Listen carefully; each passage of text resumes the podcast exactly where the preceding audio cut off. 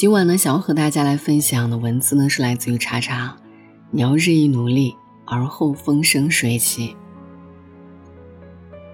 有一天刷朋友圈的时候，我看到一位听众发了一条动态，此条朋友圈为证：我要去写数学作业了，今天一定不刷微博，不刷抖音，不看剧。感谢我亲爱的数学老师，再给我一次机会。配图是他的数学老师告诉他：“既然这样。”以后我不再叫你起来回答问题了，你退出这一组吧。他跟老师说：“老师，我错了，我以后一定前三个交作业。”挺可爱的。其实每隔一段时间，他都会发这样的一条朋友圈，有时候一天会发好几条。有一次，我实在忍不住问他：“你多大呀？”他脆生生的给我发条语音：“姐姐，我读初一呀。”嗯。年轻真好。然后他苦恼的向我倾诉，其实每一次呢，都是真的想发完朋友圈就放下手机去写作业。嗯，但是每隔几分钟呢，就想看一看有没有人给自己点赞，顺便呢再打开微博看一看喜欢的明星超话有没有新的更新。当时说要努力是真的，后来沉迷在网络里真香也是真的。有时候三分钟热度跟男人的誓言是一样的，只能证明在当时的那一刻，我们曾经真诚过。讲这样一件事情，我是想告诉大家的是，其实你不必把你的努力告诉别人，你的雄心壮志也不需要别人来为你证明。你看那些真正能减肥成功的，其实都是咬着牙憋着一股劲儿，坚持了好长一段时间，然后惊艳了所有人。但是每天都在嘴上，在朋友圈里吆喝我要减肥的人，没过几分钟，脑子就开始盘算要点哪种口味的奶茶。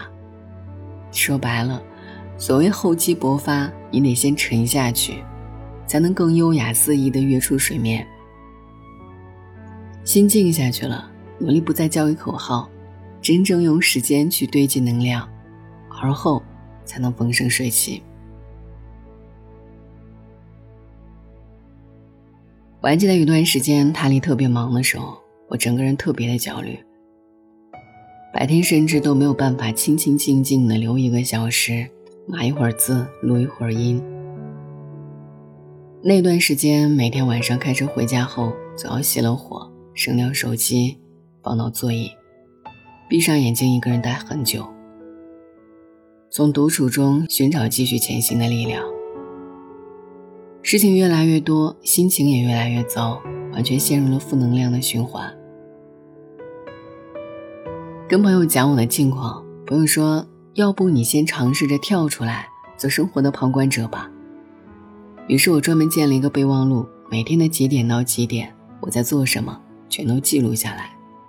复盘的时候发现，其实我的时间基本上都是被琐碎的事情侵占掉了，没有时间去做决策。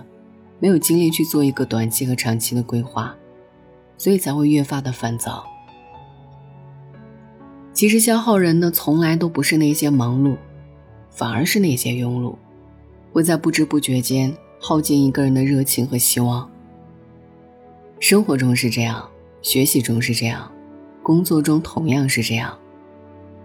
清醒且自律，沉稳且上进，一定是有前提条件的。前提条件就是你得知道自己在做什么，首先做什么，而后做什么，最后做什么。先做自己必须做的，再做自己喜欢做的，有条不紊，才能踏实前进。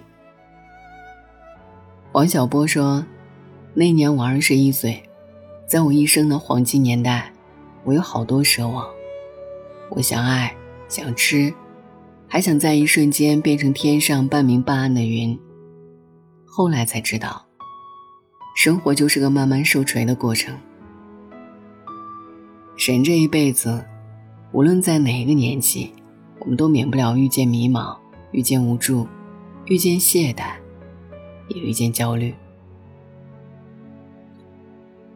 但你看这城市里，凌晨三点有人夜未眠，凌晨五点。有人已经奔波在路上，这人世间，每个人都是藏着一股劲儿，不甘认输，也不敢认输。我们都不知道未来会发生什么，但当下，所有情绪，都是因为我们还有期待。我们希望能够得到自己想要的生活，也许这真的很难。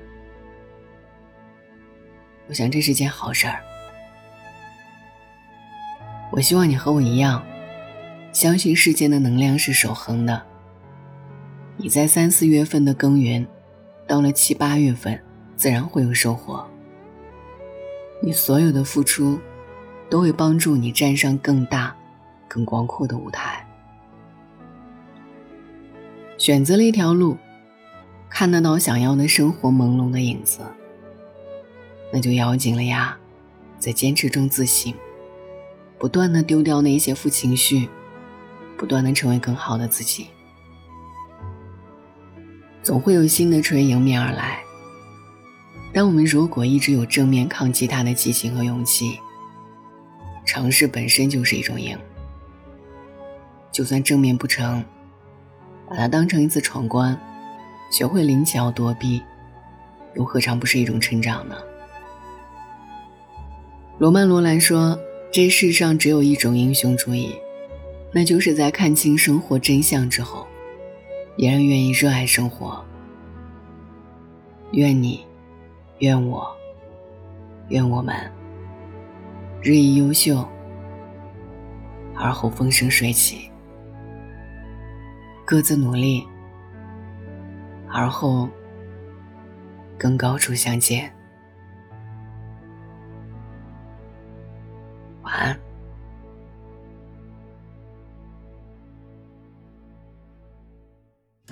雨后有车驶来，驶过暮色苍白，旧铁皮往南开，恋人已不在，收听浓烟下的。是个电台，不动情的咳嗽，至少看起来归途也还可爱。琴弦少了姿态，再不见那夜里听歌的小孩。时光匆匆独白，将颠沛磨成卡带，已枯卷的情怀，它碎成年代。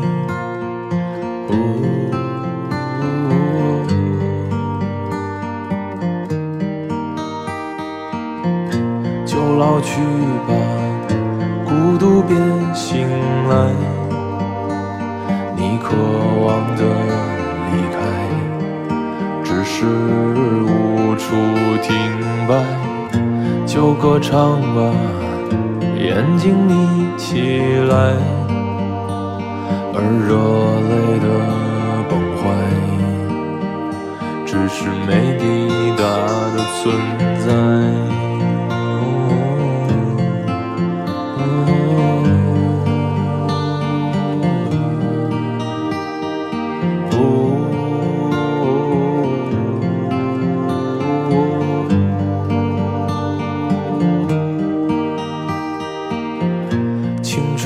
醉倒在寂寂无名的怀，高嬉笑来虚度聚散的慷慨，辗转却去不到对的站台。如果漂泊是成长必经的路牌，你迷信岁月中那贫瘠的未来。像遗憾季节里未结果的爱，弄脏了每一页诗，吻最疼痛的告白。而风声吹到这儿，已不需要释怀，就老去吧，孤独别醒来。你渴望的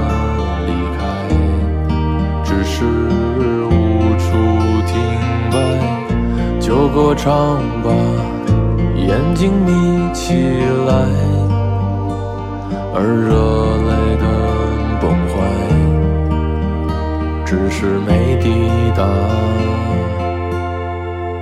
的存在。